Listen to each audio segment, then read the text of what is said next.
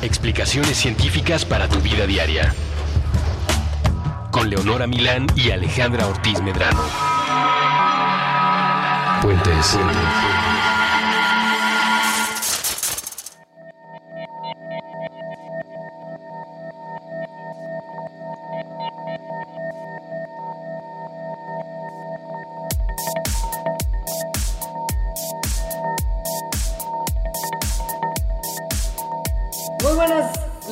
Y bienvenidos a este Mandarax que usted tal vez sienta que está un poquito fuera de tiempo, pero creemos que es el momento óptimo para tocar estos temas de los que hablaremos el día de hoy. Está súper a tiempo. Porque. Coyuntural. eh, ajá. Las Olimpiadas acaban de terminar. entonces es el momento para hablar de ellas. Pasa que en todo el trajín de los 15 días en los que transcurren los Juegos Olímpicos, ocurren un montón de cosas de las que usted muchas se enteró y tal vez un montón que vio, notó, de las cuales se percató, pero no sabe exactamente por qué estaban pasando. Yo. Esto se debe un poco a que los atletas y la gente que participa ahí son un poco como superhumanos y uno que es un mero mortal de repente no se entera de las cosas que hacen y por qué. A mí me hacen sentir muy mal las Olimpiadas. No, no vi casi nada. no, como que no soy fan en general.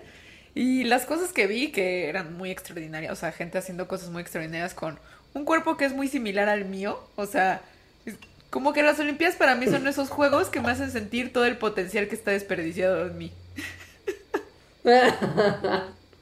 ¡Qué se maravilla! siente bien gacho. Pues es que sí. Chale, sí, no lo había pensado así, pero pues gracias por el bajón. Sí, no, no me laten. Pero ni, no te late ni siquiera después de averiguar todas las cosas que averiguamos con el Mandarax de hoy. Como por ejemplo que los atletas olímpicos son crédulos y tontos y se compran todas las mentiras que se les, que se les venden y que muchos de ellos se drogan con cosas rarísimas y tienen que alterar su cuerpo a la fuerza para seguir siendo funcionales. Sí me- sí. Ahí es cuando ya te levanta el ánimo. Sí, sí me levantó el ánimo. Sí, además seguro es un ámbito muy competitivo en el que no quiero estar. Porque, quiero ver Netflix. Seguro no ven tanto Net- Netflix como yo. Pero hay gente que come como cuatro pizzas diarias. ¿Eso qué onda? No, Eso está padre. no, no sé. Pero hubo mucha... Porque de lo poco que vi en las Olimpiadas, una de las cosas que me llamó la atención eran como estas circulitos en los... en- como circulitos rojos que tenían los atletas. Unos atletas. Y luego unas como rayas de colores en diferentes partes de sus cuerpos. Y... Y pues qué con. Pues sí, porque además no, o sea, si uno no entiende muy bien para qué sirven, es como, pues, ¿por qué se pondrían como gaffer, no? Este Durex que se usa de repente para cuestiones de audio, Pero- que tiene colores lindos fosfo. Ajá. Por. Ajá. Sí, entonces, ah, como Pues tú dijiste, ha habido- hay como mucho, ah, o sea, en estas Olimpiadas hubo mucho, pero creo que siempre hay mucha de, de la pseudociencia detrás en, en los atletas. Pues sí, como en cualquier otro lugar del mundo. Es que también pasa que durante los días de Olímpicos uno tiene a mucha gente reunida en un espacio pequeño y entonces te empiezas a percatar de las como babosadas que hacen. Pero la realidad es que las cosas en las que creen los deportistas de alto rendimiento son creencias compartidas por un montón de otra gente que tal vez es un deportista o más casual o simplemente en el día a día siente que puede usar estos productos para mejorar algunas cosas de su vida. Entonces, el Mandarax Olímpico, que es a lo que nos dedicaremos el día de hoy, va a empezar con un- una de las cosas que más nos gustan en Mandarax en la vida, que es el destrozar los mitos que están alrededor de algo. Y en este caso, el Mandarax Olímpico empieza estudiando muchas de las cosas que no son ciertas y que no tienen sustento científico, que creen los atletas olímpicos, sus entrenadores, toda la gente que los rodea y que el público que los ve además dice, uh, si esos superhombres los usan, yo necesito usarlos también. Hablemos primero de la cinta esa Raver que se, que se ponían en el cuerpo. Hubo mucha cinta Raver. El gaffer humano. Ajá, sí, de colores fuchsia sobre todo, ¿no? Verde también vi. Sí, fuchsia, verde y azul, según yo, son los que más. Diga que además no sé si el color hace alguna diferencia para la pseudofunción que tienen o es como solo estético. Mm, Mm, solo es estético, como la, la. ¿Cómo se llamaba? Cinca, lo que te ponías para. para Cinca, eso. ajá, ajá. Bueno, En los 80. ah, veremos que en realidad todo es estético en, esto, en esta cinta. Esta cinta es una cosa que se llama cinta kinesio, que los atletas se ponen en, sobre sus músculos, ¿no? Eh, sobre los músculos, sobre todo que están trabajando mucho. O sea, hombros, en la, en, las- en el abdomen, en sus, en sus muslos, etcétera. En teoría, lo que hace esta cinta es que ayuda a, a que o previene lesiones musculoesqueléticas. Lo que hace la cinta, así, o sea, su función es como cualquier cinta, o sea, pegarse a la piel y tensar tantito la piel que está tocando. Y, y ya, básicamente.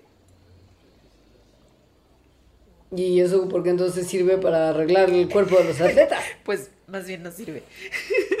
Es, o sea, es como pura piña, es una cosa que sirve por su efecto placebo. Los atletas creen que por tenerla puesta ya van a estar mucho más funcionales. Y no. Bueno, y además como por un efecto placebo que ni siquiera sea, con- o sea, hay una estadística confiable que se haya hecho, ¿no? O sea, si acaso le sirve y si dicen que sirve sería por eso. Porque no hay forma de que tener un poquito de tensión superficial sobre tu piel le haga algo al músculo o al esqueleto. De ninguna manera. Entonces, y además, o sea, de que no existe el mecanismo, sí se, o sea, sí se han hecho estudios en los que ven que pues no hay evidencia de que efectivamente exista el efecto benéfico de ponerse la cinta. Otra de las cintas que se vieron mucho, sobre todo en deportes en los que se necesita una- pues, un consumo muy veloz y en grandes cantidades de oxígeno, son lo que yo llamo las cintas antirronquidos. Que es como la cosita que te pones en donde empieza la nariz, ¿no? Ajá, ajá, como en el huesito de la nariz donde normalmente la gente tiene como bloques gigantes de moco en, sus- en la entrada de sus senos nasales. Y que durante muchos años, pues, bueno, más bien desde hace muchos años, se ha comercializado como un producto que ayuda a la gente a dormir mejor en caso de que sean personas que roncan. Porque se supone que el ponerte como una especie de, bando- de vendolete en el hueso de la nariz Se abre. va a abrir tus fosas nasales y permitir que entre más aire. A- Esto obviamente permitiendo que la cantidad de oxígeno que se incorpora en el cuerpo sea mayor y por lo mismo en deportes que implican una cosa aeróbica haya un mejor rendimiento. Y pues no, porque la realidad es que incluso cuando ya estás como en una situación de, de, de, de mucho deporte y de mucho esfuerzo, la manera en la que tu cuerpo empieza a jalar más oxígeno es cuando empiezas a respirar por la boca.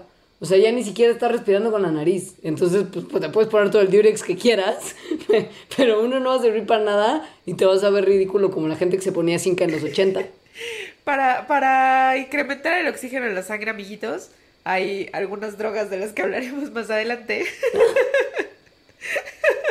Que no son legales, niños y No, y niñas. también las usan los atletas. Sí. Bueno. Otra cosa que sí me sorprendió mucho es el enfriamiento del músculo. Que es una... Yo lo he usado porque por alguna razón Sí. mis tobillos son muy frágiles y se doblan con frecuencia. A veces se han doblado muy feo. Y entonces justo cuando se doblan lo que hago así en ese momento es buscar hielo para ponerlo y prevenir que se hinche más. O sea, la terapia de hielo, tal cual. Y pues resulta que no. Que incluso puede ser peor para el atleta o para la persona común y corriente que se lastima y se, pongan, se pone hielo. Ajá. O sea, el hielo, lo frío, no le hace bien y puede que le esté haciendo mal a los músculos que están dañados.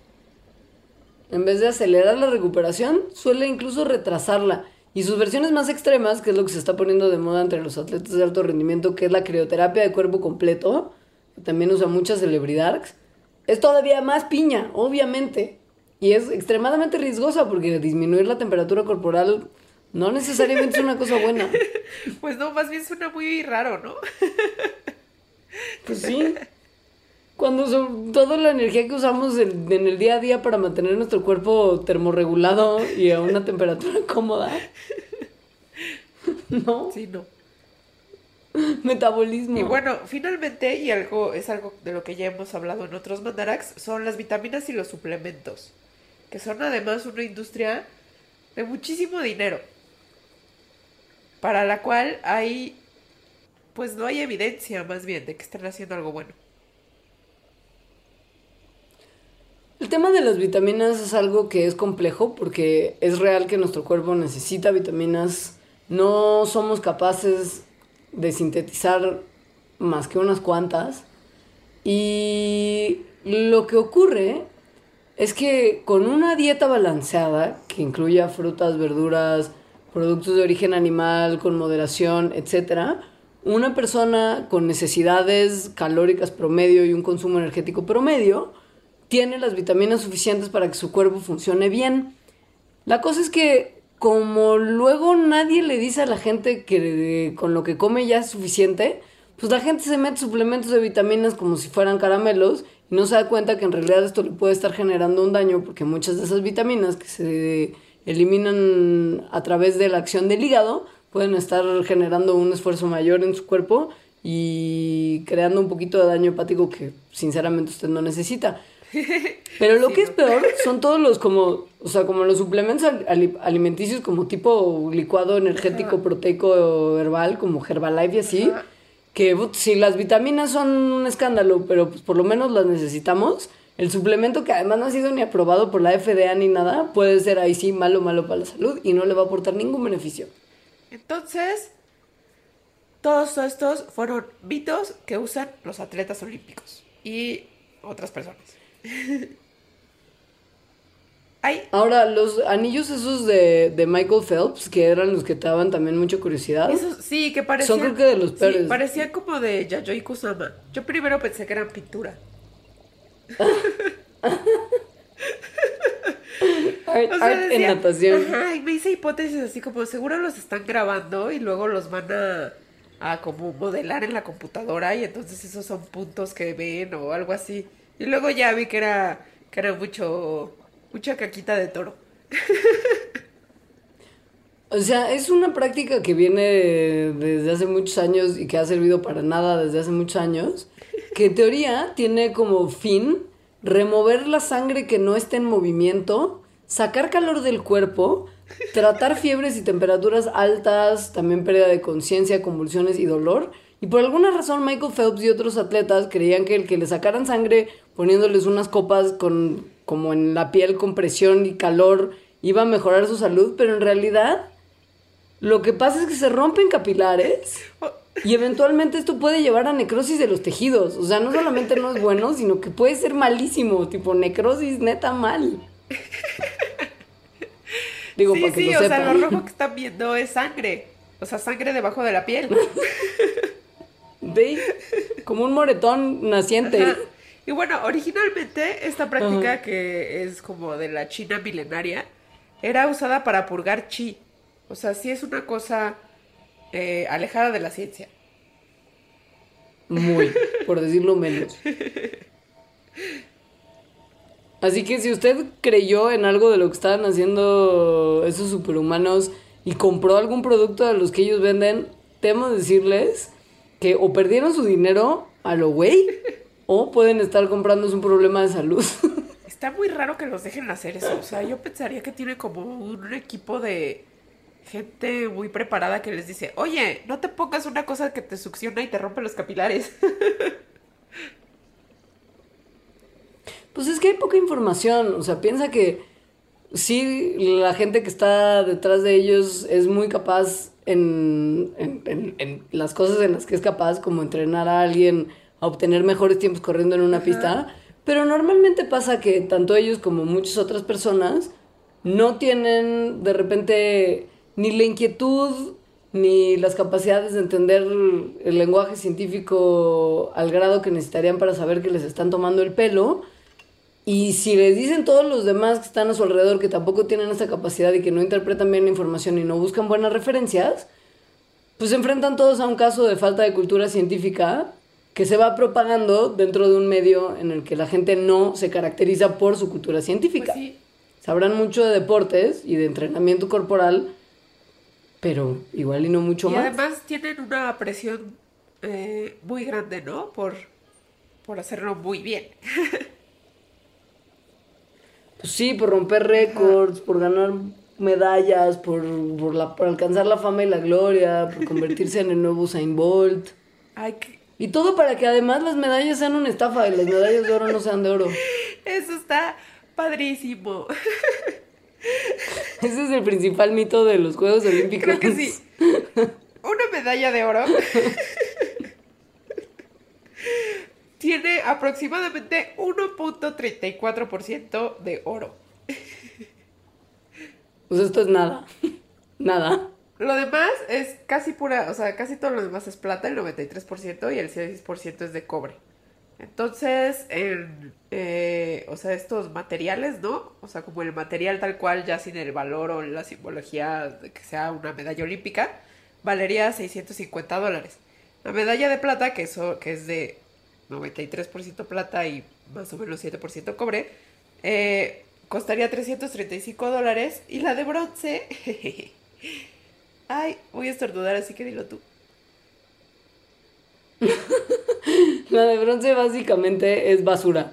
O sea, si usted quisiera, si usted es un atleta olímpico y su federación, ya sea eh, CONADE o algún genérico intercambiable de nuestro país, no le da para vivir y usted quiere llevar al Nacional Monte de Piedad su presea, el valor total de la medalla, que es principalmente cobre, es de menos de 5 dólares. O sea que ahorita con la devaluación ni a 100 pesos llega. No. Y esto así grande y bonita y tiene su, su cadenita y está bonito el recuerdo, pero pues no, es básicamente como lo que nos daban a los que participábamos en competencias infantiles de repente como de natación o lo que sea. O sea, vale lo mismo en términos monetarios. O sea, podría también valer lo mismo que un montón, pero que te cupieran en una mochila de, de monedas de chocolate. Ándale. Pro- probablemente sí, porque pues el chocolate sí es de mediana calidad, seguramente Ajá. se alcanza como a llegar a 5 dólares Sí, de pues precio. sí. Bueno, dices son de Oye. sí. En Brasil, la verdad es que, pues, estas medallas se hicieron de manera muy artesanal y con el esfuerzo de más de 100 personas, pero sí su valor monetario no es impactante y por lo mismo, el recuerdo de lo especial de las medallas probablemente no sea el más importante de que nos deja Río 2016. Lo que está muy bonito es que los próximos Juegos Olímpicos que ocurrirán en el 2020 en Tokio van a, como ya vimos en la ceremonia de clausura cuando se presentaron como anfitriones, van a revolucionar la manera en la que se hacen los Juegos Va a ser Olímpicos. para otakus. También. Ajá. Pero pues también son como mucho más conscientes y mucho más inteligentes en su manera de acercarse a ciertos temas. Y en vez de estar gastando todo el cobre de la nación en hacer sus medallas y gastar 500 dolaricos en precio de mercado por darles un bañito de oro a pedazos de plata mezclados con cobre, van a considerar obtener estos materiales para que les salga más barato y además estén ayudando al ambiente de basura electrónica. Que además, en basura electrónica hay toneladas y toneladas de basura, pues no. Mucho de la, o sea, que muchas de las partes tienen plata y oro.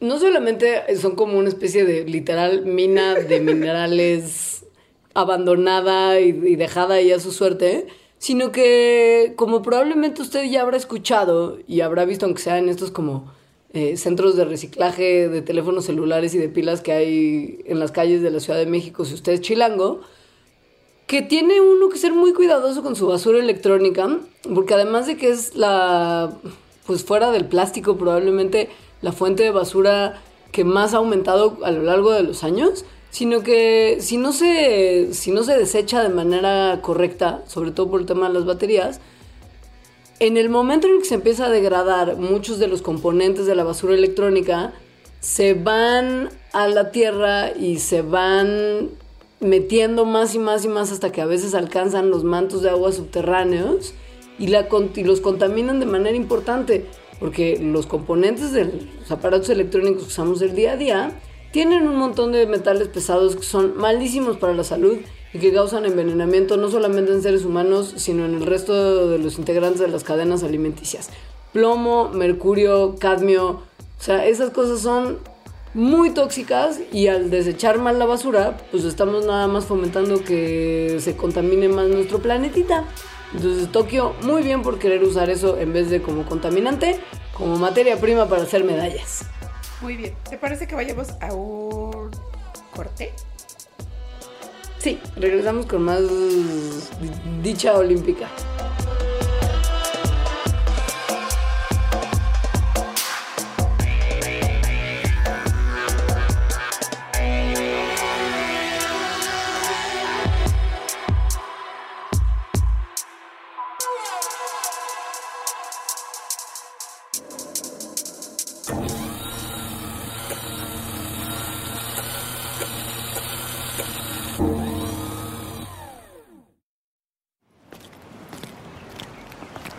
Lo que más me apasiona en la vida es ver Son películas, pero escribir O sea, guiones. un buen si no hay videojuego te puede palabras, hacer como sentirlo pintar más feliz. imágenes. Me gusta lo mucho viajar Lo que más me me apasiona poder en la vida con es la lectura personas lo y no conocer cuando eh, están nuevos estilos de vida. Cuando La estás en la gente, bici y estás lo en la montaña, conocer. nada está Me definido, la todo de es las personas nuevo casi casi y realmente no importa a qué te dedicas, todo es, tiene que ser espontáneo. Nos gustan muchas cosas. Puentes está conformado por un grupo de aventureros y exploradores educados en diferentes disciplinas. Pertenecemos a distintas generaciones. En muchos casos, la mayoría, casi todos nosotros, nos hemos topado con ese tipo de persona que te dice, lo que haces es un disparate, tu idea no tiene futuro, eres un raro, mejor vete, no lo intentes, es muy difícil, nunca va a suceder. Nos han llamado nerds, nos han llamado freaks, geeks y muchos otros anglicismos que no son tan amigables. Nosotros preferimos dialogar con el mundo de otra forma. Hacer cosas. Decir e inventar cosas. Transformar la configuración de la realidad a partir de pequeños actos de imaginación tan simples y tan poderosos como una conversación acerca de las cosas que nos gustan de este mundo. Utilizamos las herramientas que se encuentran a nuestro alcance para compartir nuestro asombro y nuestra curiosidad. A partir de las muchas ideas que nos resultan atractivas, la vida nos parece mejor, más interesante, más valiosa. Nos gustan muchas cosas, pero no nos gustan las etiquetas, pues creemos que son inútiles cuando se trata de individuos que comparten la experiencia única de estar vivos. Por eso en Puentes no somos nerds, ni geeks, ni freaks, ni cualquier otro estereotipo que tengan en la mente. Tan solo somos personas y somos libres. Puentes. La experiencia única de sentirse vivo y hablar con otros sobre ello.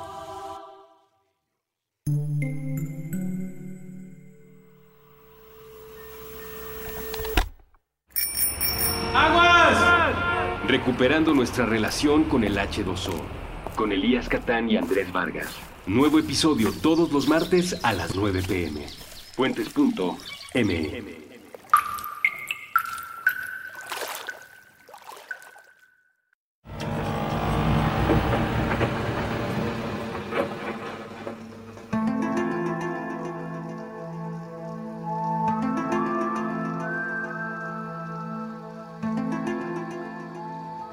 ya volvimos. ¡Holi! Estamos muy felices de estar hablando de cositas olímpicas en este Mandarax y muy felices de que Alejandra ya se aplicó una de las benditas que, que distienden las voces nasales, que le dio un ataque de alergia que podría haber sido producto de ir a nadar a la alberca verde de Río de Janeiro. Pura contaminación. Mucho escándalo sobre Zika y contaminación y cosas y a la mera hora no pasó nada. Lo único que tenemos es una alita mormada y muchos atletas con récords olímpicos y medallas por doquier. La alberca verde estaba muy asquerosa.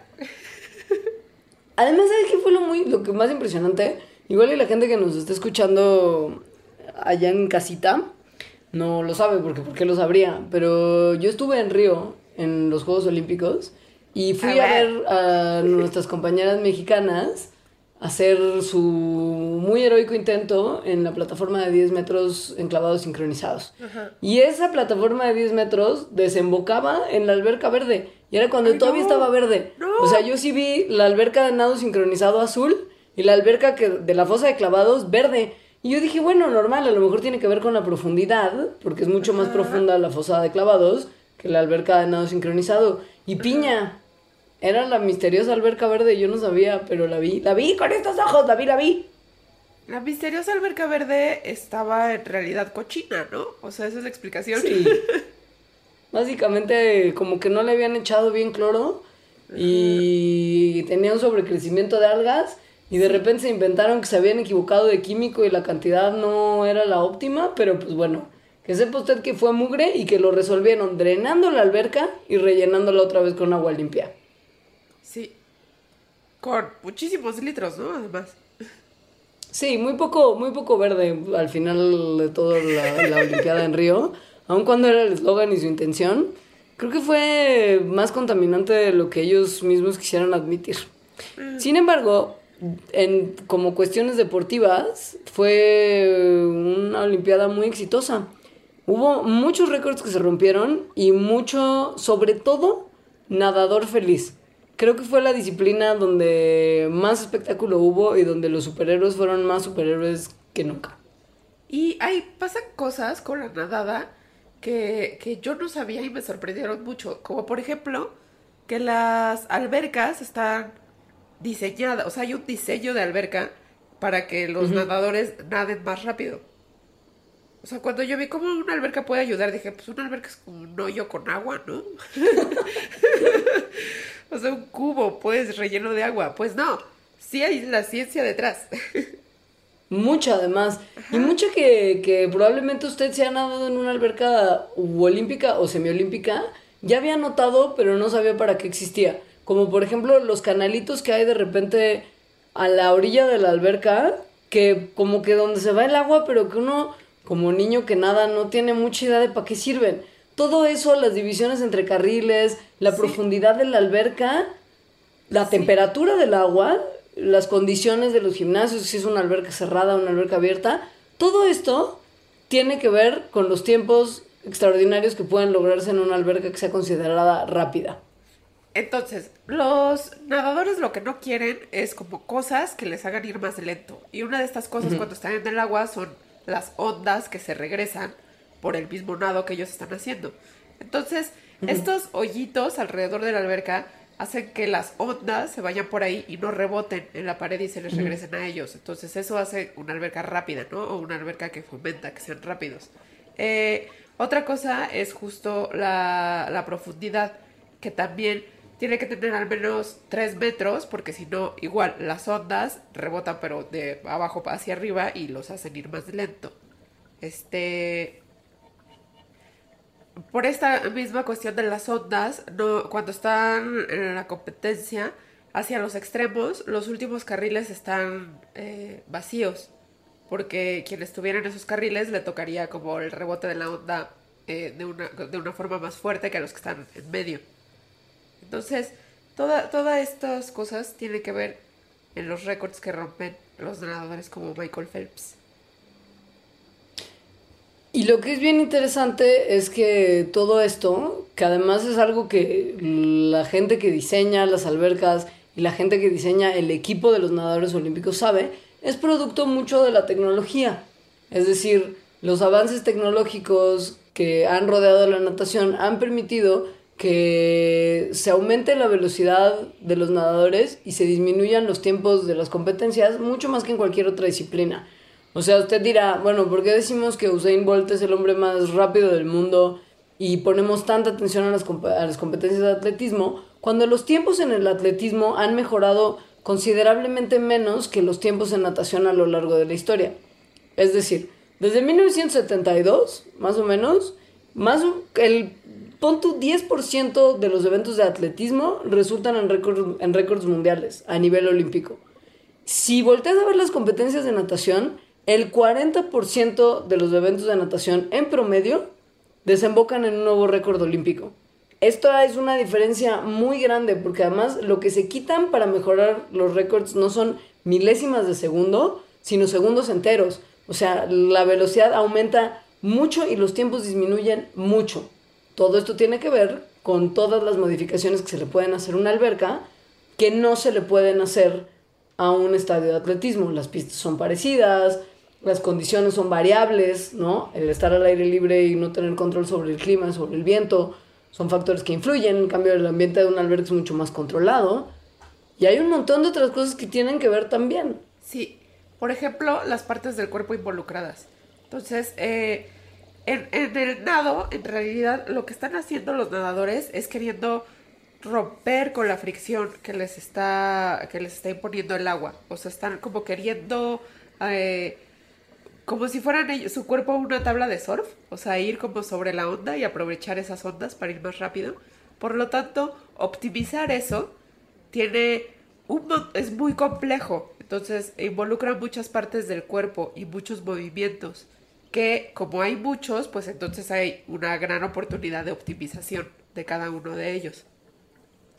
Eh, Hay otras cosas que uno tal vez no se da cuenta de lo importantes que son, pero pon tú, del momento en que se empezaron a usar gogles para nadar, el tiempo de, de exposición que podían tener tus ojos y, y que son la parte más sensible al cloro, digamos, Ajá. del cuerpo, que antes estaba expuesto porque los nadadores tenían que abrir los ojos en el agua y no tenían nada que los protegiera, pues se les irritaban mucho y hacían que el tiempo de entrenamiento disponible fuera mucho menor al que se tiene ahora. Porque Sí. finalmente si te empezaban a irritar los ojos ya no podías seguir nadando, pero desde que se empezó a nadar con gogles, la gente podía aumentar su tiempo de entrenamiento a casi el doble. O sea, antes entrenaban de 10 a 12 horas por semana y a mitad de los 70, cuando empezaron a usarse los gogles, la gente empezó a poder entrenar entre 25 y 30 horas a la semana. Esto permite mucho avance en técnica y mucho avance en capacidades. También hay tecnología aplicada a la vestimenta deportiva, en este caso sus trajes para nadar. Lo que no quiere es fricción. Entonces hay trajes que simulan, por ejemplo, que imitan a la piel de tiburón, eh, en el que el agua tiene mucha menos fricción y entonces pueden ir más rápido. ¿Se acuerdan de los Juegos Olímpicos, creo que fueron de Londres, o no me acuerdo si fueron Londres o Beijing, que todos los nadadores estaban como vestidos en, en unitardo, o sea, como en trajecitos de baño sí. completos? Sí, Eso en algún momento fue en Beijing porque para Londres se prohibió. Lo que pasa es que estos trajes al parecer le daban además a los nadadores una mayor boyancia, o sea, como una capacidad mayor de mantenerse medio flotandito en el agua. ajá. Y esto es muy importante porque imagínense que el agua ofrece menos resistencia que la perdón, el, No, el agua ofrece más resistencia al movimiento que el aire. Entonces, si el nadador está más cerca del aire que dentro del agua, va a poder nadar más rápido porque tendrá que pelear menos contra la tensión superficial. Ajá, o sea, es más óptimo que estén más hacia la superficie. Ajá. O sea, Entonces, si ese flotandito. trajecito Ajá. los hacía flotar un poquito más, pues nadaban más rápido. Ahora ya no se puede, por eso todos van desnuditos y entonces se rasuran el vello corporal para tratar de reducir también la fricción, por eso también se usan gorras, ¿no? O sea, todo es muy complejo. Lo, lo de los nadadores todos rasurados, una vez yo vi uno, no en estas Olimpiadas, en otras, que hasta tenía las cejas rasuradas. Sí, se me hizo muy raro. Él se parecía a alguien, me acuerdo quién era y se veía rarísimo. Sí, y además diga, ¿no? O sea, no le sirvió para nada. Pero ¿sabes qué sí puede servir para ganar o para que te descalifiquen? o sea, o te puede ir muy bien o te puede ir muy mal. Michael Phelps es un ejemplo de una de las dos partes de, la, de, de las dos caras de la moneda. Las drogas. Las drogas destruyen chaps, ¿o no? ¿O no? Depende de cuál sea la regulación. Vamos a tener que hablar del dopaje porque la realidad es que Río 2016 fueron unos juegos que estuvieron muy manchados por escándalos de dopaje. Recuerden ustedes el caso de la delegación entera de atletismo de Rusia que no pudo presentarse en las competencias porque al parecer el Estado los dopaba sin su consentimiento. O sea, no means no, Rusia. Ay, no, esta historia está rarísima. ¿Qué es eso, güey? O sea, drogar a tus atletas sin que sepan es lo más rapist del mundo. Es- Está muy, o sea, sí se me hace muy fuerte. Sin su consentimiento, nada más para que ganen medallas para tu país. Es lo más, es lo más de como, como mentalidad soviética remanente de, de todo lo que era la URSS. O sea, sí es una salvajada.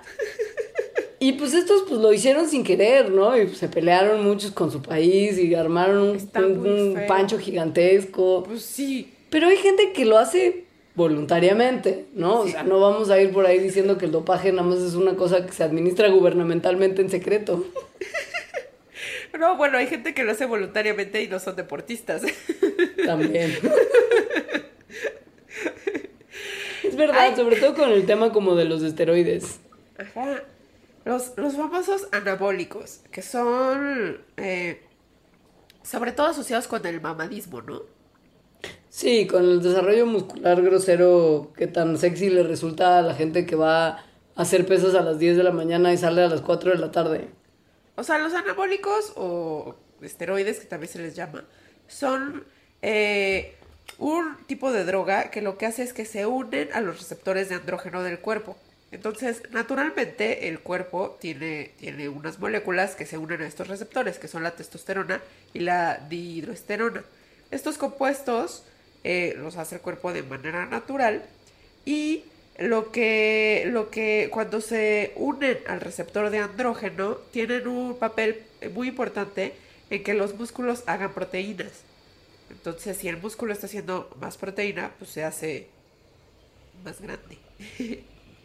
como más músculo literal Ajá. y también ayudan, o sea, en el caso de los de los esteroides anabólicos que son como una especie de de copia sintetizada en el laboratorio que imita la estructura y la capacidad de unirse a los receptores anabólicos de los esteroides naturales, también generan la creación de unas proteínas que se llaman proteínas de shock de calor, que lo que hacen es proteger las células musculares en momentos de ejercicio muy intenso, como, qué sé yo, levantamiento de pesas o carreras de alta velocidad. Entonces, pues no solamente tienes más músculos, sino que también tienes las células musculares más protegiditas. He de decir, hemos de decir que los agentes anabólicos no son ni cerca los únicos productos que usan los atletas para mejorar su rendimiento. O sea, ni cerca. Y hay unas cosas que son todavía más tétricas. Bueno, a mí me lo parecen. Como los factores de crecimiento, ¿no? Que Sí usan ¿Qué? cosas muy locas. muy locas. O sea, los factores de crecimiento, como la hormona de crecimiento, son sustancias que actúan en el músculo y en los huesos para, como lo indica su nombre, Crecer. promover el crecimiento. Eso quiere decir que lo que fomentan es la reproducción celular, que eventualmente deriva en músculos más grandes. Esto es muy raro, o sea, estás estimulando a tus células a crecer a un ritmo que no es normal. Esto además, si ya te pones a pensar en el impacto que debe de tener en los genes y como en la cuestión del final de las cadenas de ADN, de ADN que se va maltratando con cada reproducción, probablemente les está quitando años de vida a las personas que lo usan. No sé, esto ya es como una hipótesis, pero está bien loco. Hay otro compuesto que también es, eh, entra en los factores de crecimiento que se llama la eritropoietina eh, para, para sus cuates EPO, que actúa eh, estimulando que crezca el músculo. Entonces, EPO, digo, no hace que crezca el músculo, sino que más bien le dice al cuerpo que haga más glóbulos rojos. Entonces, los glóbulos rojos, como sabemos, eh, cargan el oxígeno en- hacia, hacia todas las partes del cuerpo, incluidos los músculos. Entonces, más glóbulos rojos significa que les va a llegar más oxígeno, lo cual va a aumentar el rendimiento de esas personas. Por lo, por lo cual, EPO a veces se le llama como una droga de la sangre, o drogarse de la sangre. Y está bien- también muy loco. Está muy loco sobre todo porque a diferencia de la presencia de un altísimo nivel de hormonas sintéticas en tu cuerpo, es muy difícil hacer un análisis de sangre y ver que alguien usó eritropoyetina, porque lo que único que está haciendo es aumentar el número de glóbulos rojos, entonces se puede medir la cantidad de glóbulos rojos en la sangre, pero pues qué tanto es tantito, ¿no? Esta sustancia se hizo muy famosa, sobre todo para las disciplinas que tienen que ver con hacer bicicleta durante momentos muy prolongados y en distancias muy largas, como la Tour de France, Ajá. y que a partir de su introducción a ese deporte hizo que los ciclistas pudieran terminar la Tour de France con mucho mejores tiempos que la gente que no consumía EPO. Fue todo un escándalo. Y a partir de ahí, pues, pues peores escándalos como Lance Y cómo nos engañó a todos vendiéndonos sus pulseras Livestrong. ¿Qué tal eso? Es el Lance. Lance, Lance Armstrong. Hay muchísimas drogas, estoy muy sorprendida. Hay cosas que tienen que ver, por ejemplo, con lo que la gente que tiene asma se mete en los pulmones para respirar mejor, que se llaman los agonistas de beta 2. Esto relaja los músculos de los, de los bronquios, que, que conectan probablemente, como usted lo sepa, su tráquea con sus pulmones. Cuando una persona tiene un ataque de asma y los bronquios se cierran, pero pues cuando te los tomas no inhalados para abrir los bronquios, sino de manera oral, hacen una cosa muy distinta. No, ajá, o sea, no sirven para nada más distender los bronquios y abrir los canales de respiración, sino que también hacen que los músculos no se, des- no se degraden, porque los músculos con ejercicio muy intenso se degradan y se lastiman. Y pum, que si te tomas esto no les pasa. Entonces, si no les pasa eso, o sea, si los músculos no se degradan, entonces los atletas pueden hacer músculos de forma más eficiente. Y además también les ayuda a que, a que a ser más resistentes. Entonces no se cansan. Lo cual lo hace como una droga muy perfecta si eres deportista. Sí.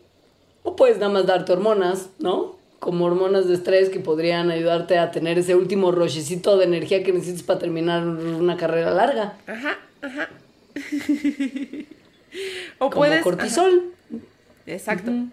Eh, o puedes más bien también hacer que, eh, que no tengas estas hormonas. O sea, que, que rompas de manera más fácil estas hormonas. El, cortisol es como la hormona de estrés de la que hablamos todo el tiempo por excelencia.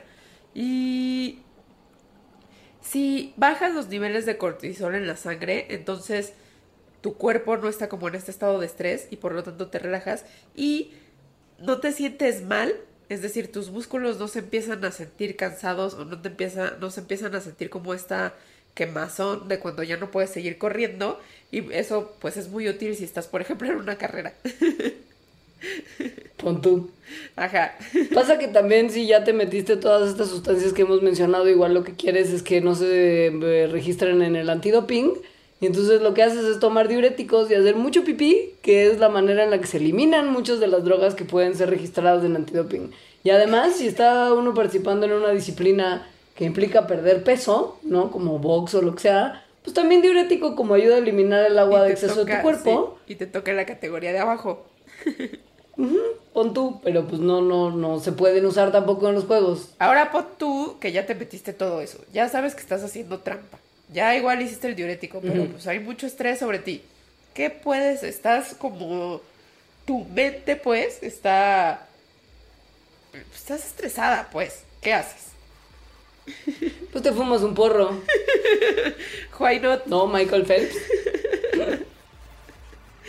Entonces, aunque pueda parecer raro que, puede, que esto pueda aumentar el, el performance de un deportista, pues más bien sí los puede ayudar, por ejemplo, en deportes en los que el dolor eh, es una cosa recurrente, como en el boxeo o en la lucha. Entonces, al bloquear el dolor, entonces eso puede dar una ventaja. Hay una forma más de dopaje que.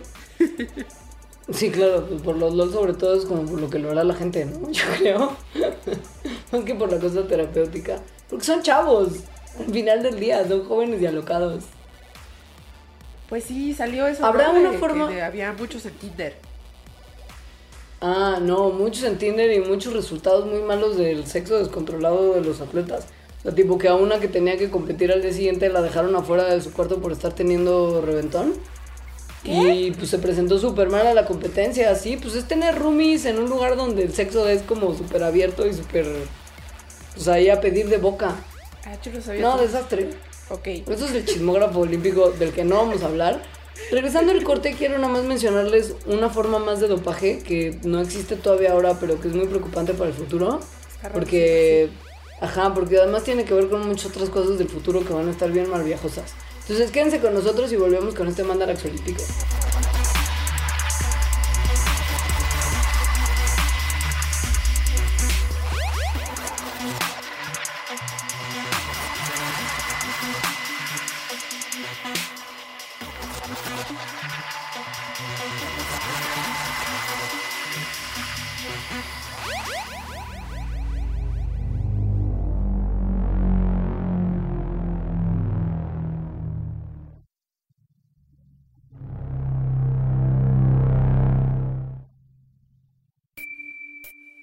Los habitantes del multiverso que se encuentran en lugares distintos a la Tierra.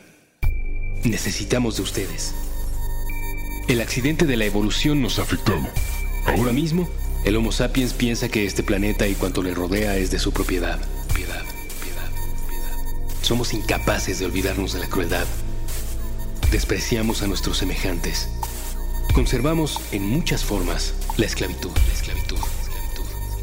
Sí, nuestro cerebro ha sido capaz del arte y la ciencia. También hemos inventado la desigualdad y el odio. Estamos obsesionados con el tema de las clases sociales. Tendemos a hablar de los otros mediante etiquetas. Hemos diseñado un sistema donde la desgracia ajena nos resulta benéfica. Pero imaginen cómo cambiaría todo si ustedes, habitantes de otro universo, galaxia o planeta, nos demostraran que no somos únicos ni especiales. Ni especiales. Un solo contacto sería capaz de transformar cuanto pensamos acerca de todo. Ni siquiera tendrían que acercarse demasiado a nuestro aire contaminado. Así que, si están allá afuera, están allá afuera. Si existe alguna forma en que su tecnología sea capaz de recibir y decodificar estas palabras, envíen un mensaje de vuelta. Dejen que comience un periodo nuevo y que el hombre empiece a ser una criatura menos letal para sí misma.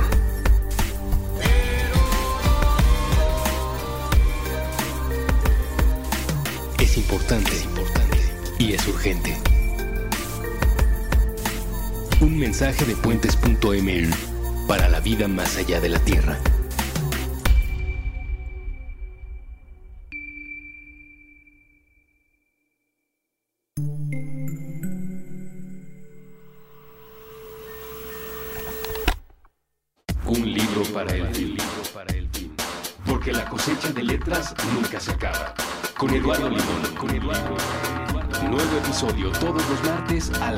A las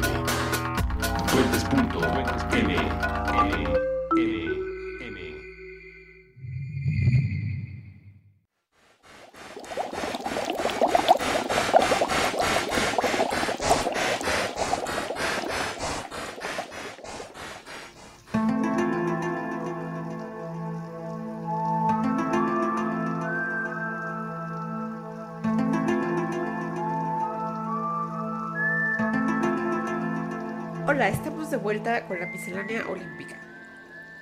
Les adelantamos antes del corte un resumen, bueno, además de que les dimos un resumen de todas las sustancias que están prohibidas por los comités olímpicos y la gente que se asegura que los atletas hagan todo bien. Hay un método más de dopaje que todavía no se ha puesto en práctica, pero que ya está prohibido, cosa que es muy interesante, porque todavía no existe en realidad, y que es el dopaje genético. Está muy loco. Todo ¿Se alrededor. acuerda? us- Claro, ¿se acuerda usted de esta película que se llama Gataka? Yo sí. ¿Tú te acuerdas? Sí, yo sí. Porque me la pusieron Es una- en mis clases. Claro, es que es una película que se adelanta mucho su tiempo y cuestiona muchas de las cosas que se van a tener que cuestionar las personas que toman las decisiones cuando la ingeniería genética sea una cosa más usada de lo que ya es hoy. Y que tiene que ver con qué tanto se puede modificar genéticamente al ser humano para darle ventajas que otros seres humanos que no han sido modificados no tendrían. Entonces, en el día a día, pues puede ser que tú quieras tener un bebé con ojos azules o que no tenga un gen que le va a dar una propensión extra a enfermedades como cáncer. Pero pues también podrías, si se identifican los genes que hacen que alguien juegue mejor béisbol o que pueda alcanzar una velocidad mayor al correr o que pueda tener algún tipo de rendimiento aumentado en una actividad deportiva, tú podrías tal vez elegir que tu hijo tuviera esas características y le estarías brindando algún tipo de ventaja previa a los entrenamientos y al empezar a generar una cultura y una disciplina del deporte. Bueno, y es que además no, no sería como el gen de para ser mejor beisbolista, sino son genes que incluso ya sabemos qué mutaciones pueden ser. Por ejemplo, hay eh, un medallista, ya ha sido medallista varias veces, de Finlandia que se llama Eero Matiranta, que se sabe que tiene una mutación en un gen que hace que produzca 25 más células rojas, que digo glóbulos rojos, que la norma, ¿no? Que una persona normal. Entonces, esta mutación que él tiene, pues le da una ventaja, porque es como la droga de la que hablamos, es decir, tiene más glóbulos rojos y por lo tanto carga más oxígeno en su sangre, lleva más oxígeno a sus músculos, lo cual le da un rendimiento mucho mejor.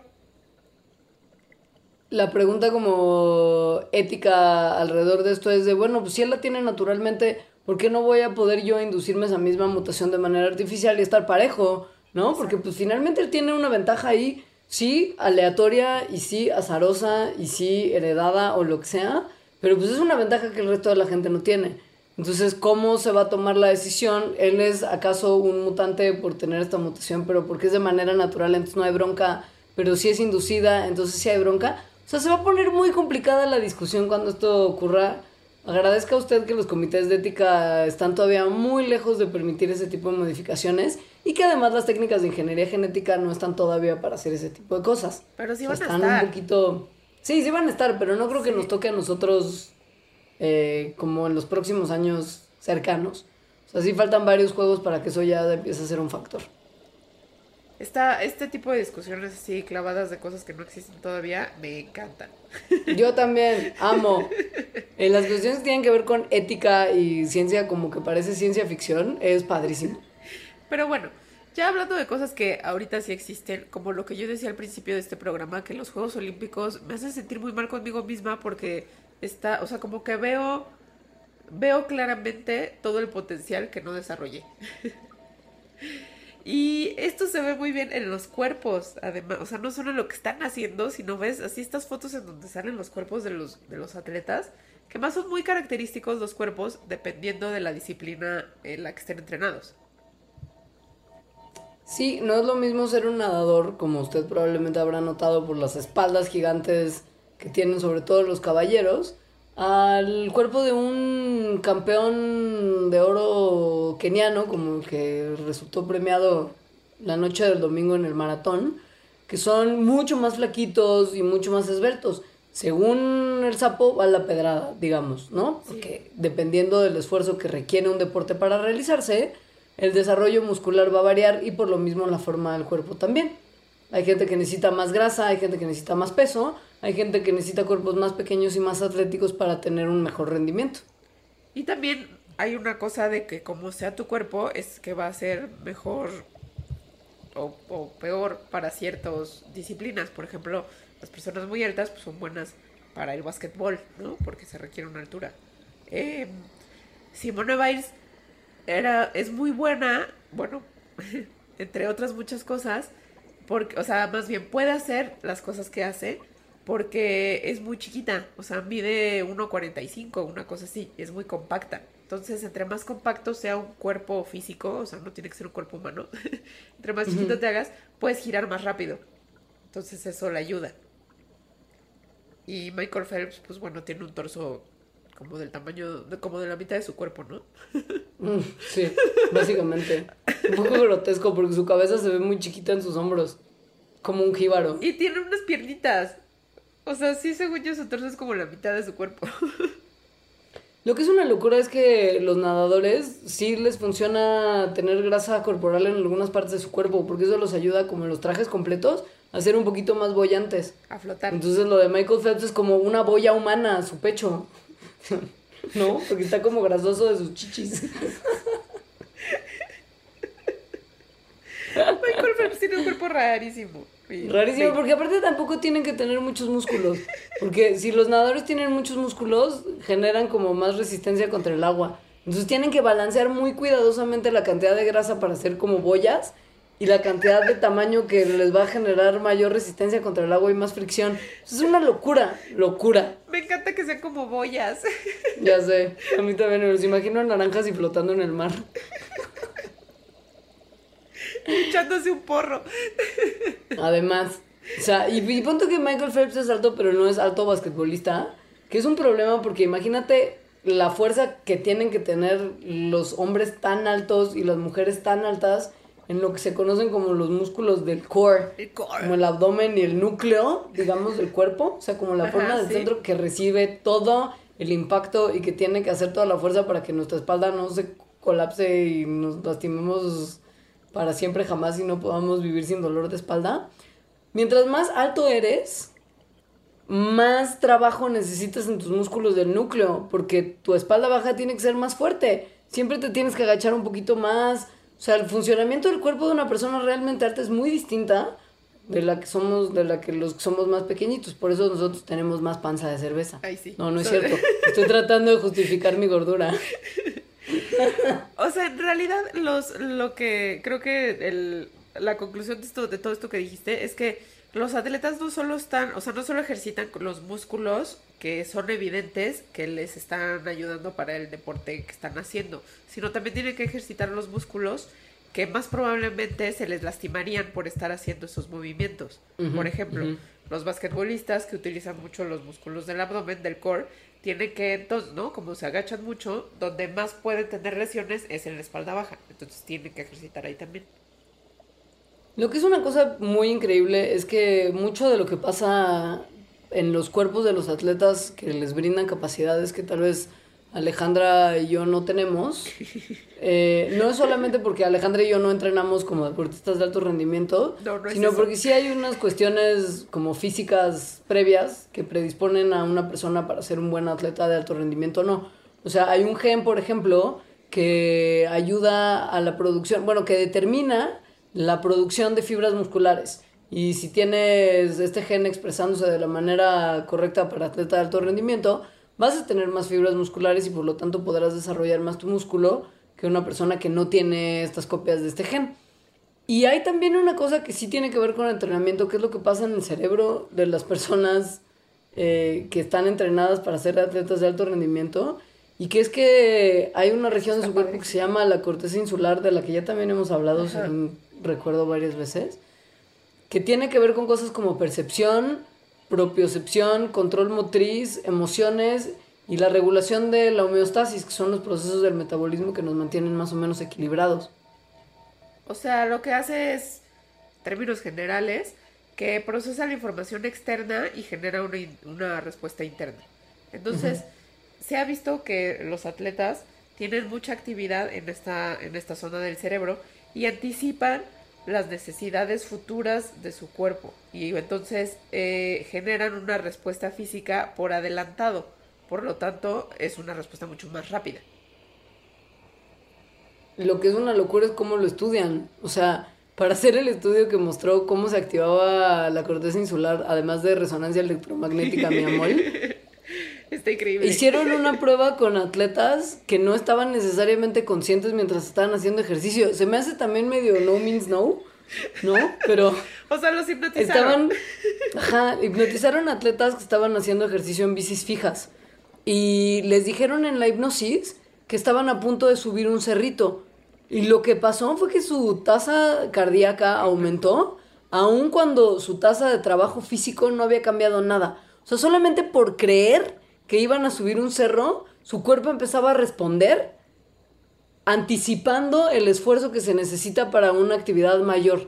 O sea, sí es muy loco, sus cerebros sí funcionan de una manera entrenada que nuestros cerebros nunca funcionarían.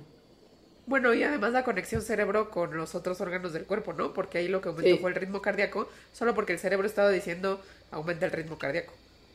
O sea, prepárate, Ahora, no se sa- prepárate porque ahí viene algo en el que vas a necesitar más, más oxígeno. Claro.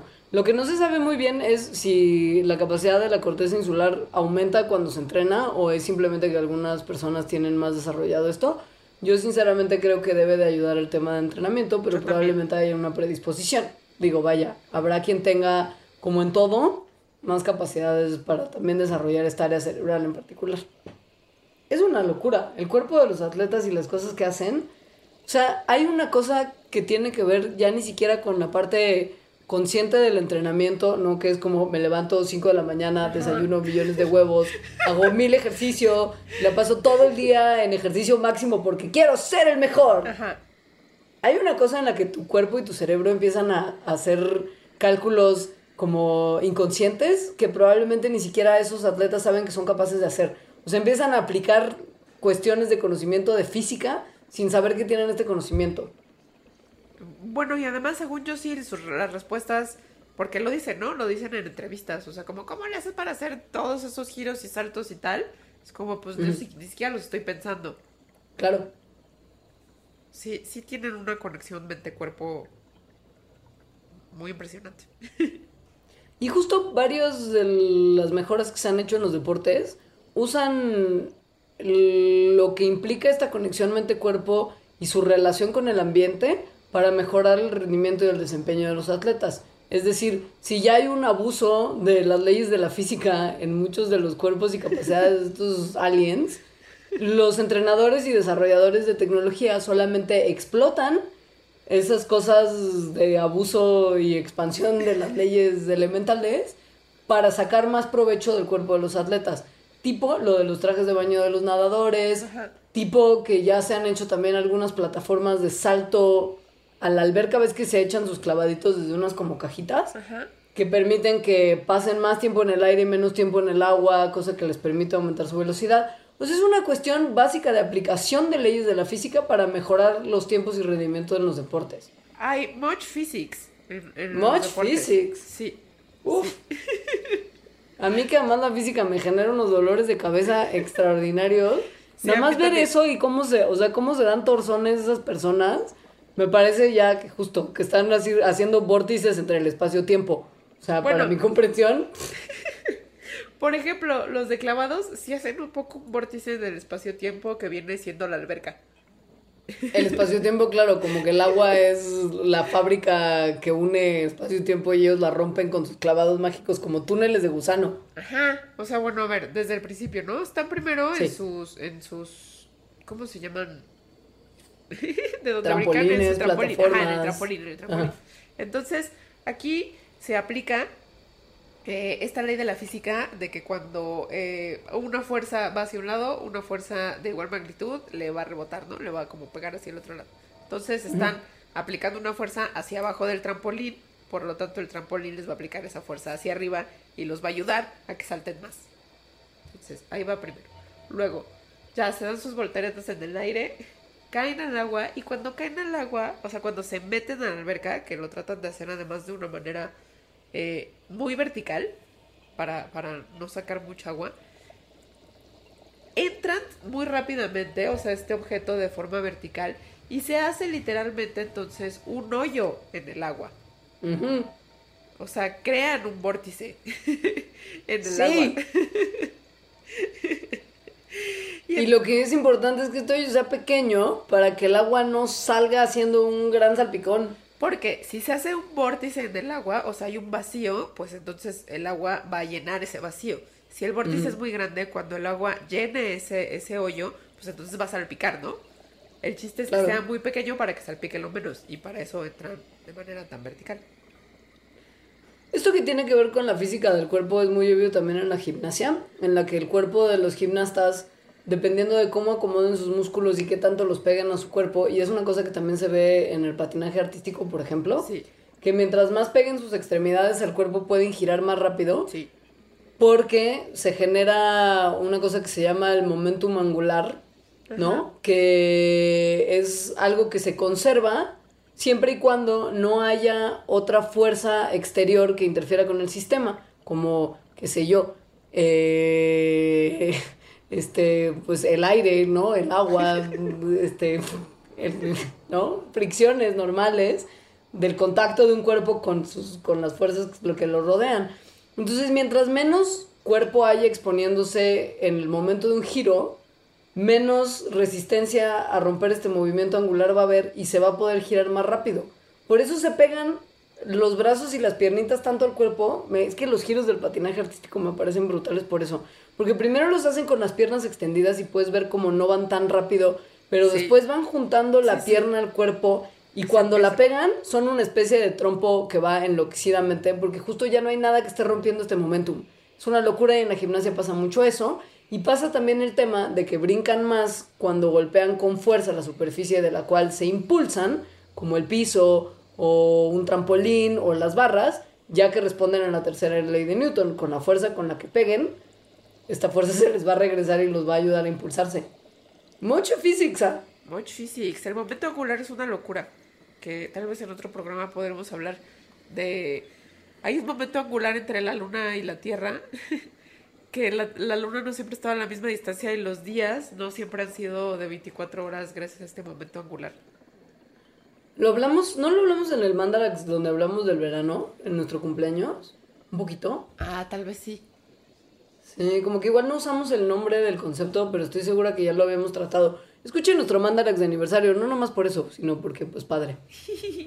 Sí, sí, sí. No. Sí, está padre. Y luego también, ya como para terminar, nada más piensen que hay otras cosas que ya ni siquiera dependen con lo que está haciendo el cuerpo de un atleta para manipular y usar a su favor las leyes de la física, Sino sus props. sino que también el diseño, ajá, el diseño de como los props que se usan para las disciplinas también tienen mucho que ver con la física. Como por ejemplo. Desde las flechas de los Ajá. arcos hacia los gallitos del badminton.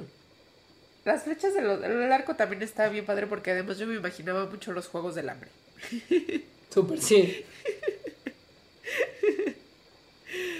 Este, en los arcos, bueno, lo que, lo que están haciendo es que cuando están tensando la, la cuerda del arco, están como teniendo, guardando energía potencial en esa cuerda. Entonces, cuando la sueltan, la energía potencial de la cuerda se transfiere a la flecha en forma de energía cinética y eso es hace que la flecha pues se vaya disparada.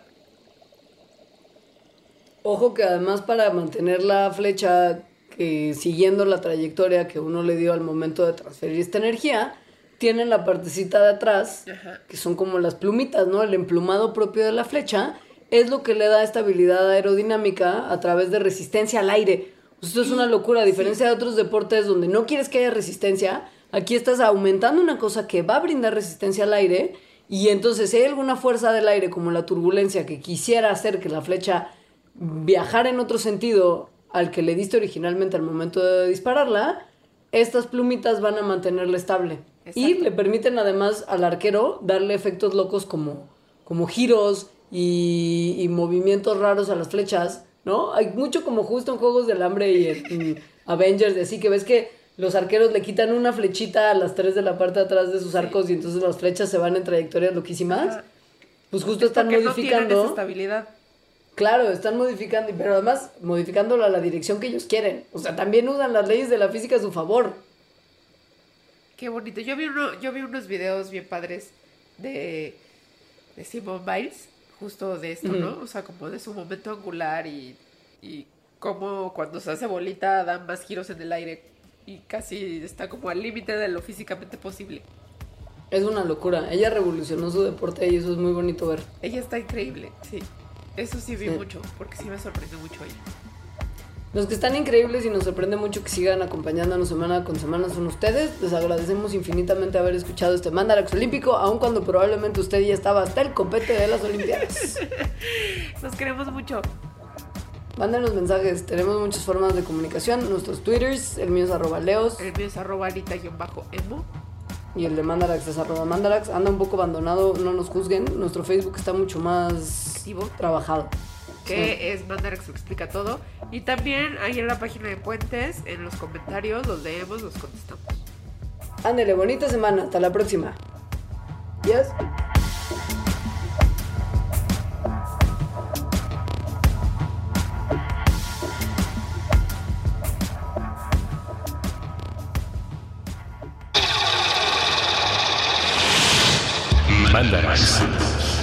Explicaciones científicas para tu vida diaria.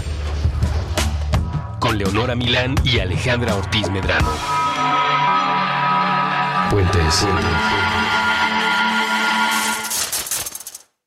Top Expansión Tecnología. Gadgets. Lanzamientos, reportajes y el negocio de las tecnológicas. En 10 años, el metaverso aportará 5% al PIB de Latinoamérica. Internet ha representado muchos cambios para el mundo y la religión no se ha escapado de ello. Los mexicanos cada vez tenemos casas más tecnológicas. Todo en menos de 5 minutos. Top Expansión Tecnología. Xbox tiene una nueva multa. Adam Mosseri, director de Instagram. Top Expansión Tecnología. De lunes a viernes a partir de las 6 de la mañana.